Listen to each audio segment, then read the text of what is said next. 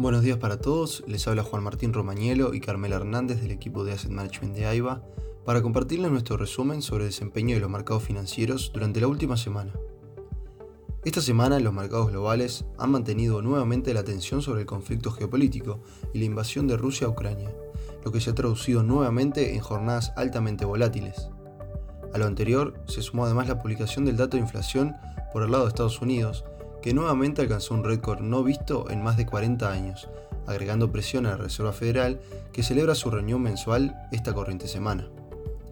La guerra entre Rusia y Ucrania se prolonga por más de dos semanas, generando una crisis humanitaria y económica con consecuencias globales. Las últimas sanciones llevarán a Estados Unidos y el Reino Unido a prohibir las importaciones de petróleo ruso, lo que podría presionar aún más al alza el precio de los commodities energéticos. En este contexto, se recortan las estimaciones de crecimiento global, se elevan las estimaciones de inflación y los inversionistas vuelven a esperar políticas monetarias más agresivas en un intento de frenar la inflación. Sin embargo, hacia el final de la semana, el presidente ruso Vladimir Putin declaró que observaba cambios positivos en las negociaciones con Ucrania y calificó las mismas como positivas. En cuanto a política monetaria, el Banco Central Europeo celebró su reunión la semana pasada, en la que decidió mantener estables las tasas de refinanciamiento en 0%, la tasa de préstamos marginales en 0,25 y la tasa de depósitos en menos 0,50. La decisión llega incluso a pesar de la persistencia en las presiones inflacionarias y el impacto en los precios de la energía que implica el conflicto de Ucrania.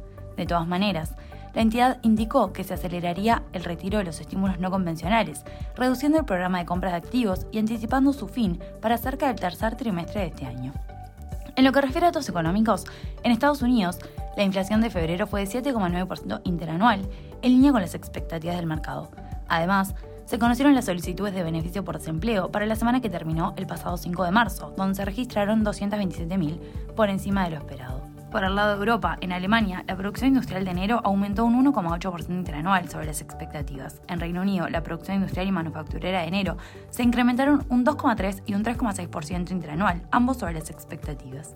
Por el lado de Asia, en Japón, el índice de precios al productor de febrero incrementó un 9,3% interanual sobre las expectativas. En China, la inflación de febrero fue de 0,9% interanual en línea con lo esperado. Además, el índice de precios al productor del mismo mes se incrementó un 8,8% interanual sobre las expectativas de 8,6%. En este contexto, la volatilidad se mantiene elevada, con el VIX llegando a 36 puntos, un nivel no visto desde el inicio de la pandemia.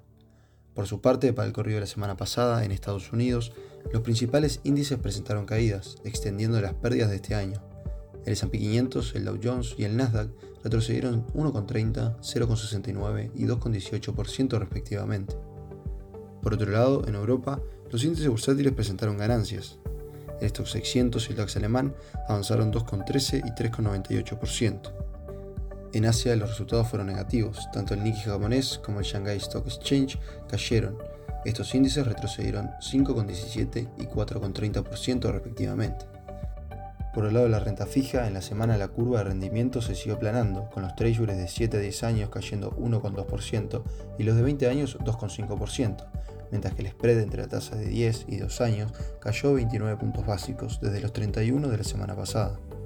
En la semana, los commodities se han apreciado fuertemente producto del conflicto en Ucrania, dada la importante participación de ambos países en la producción global.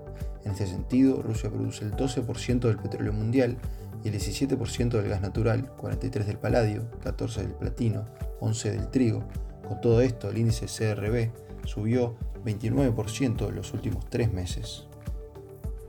En cuanto a las materias primas, en la semana operaron con resultados mixtos. Las materias primas subieron más de un 3% en el caso del oro y la plata, y los activos energéticos como el petróleo y el gas natural cayeron, lo que se suma al caso del trigo, uno de los principales beneficiados del último tiempo, que cayó un 16,7%.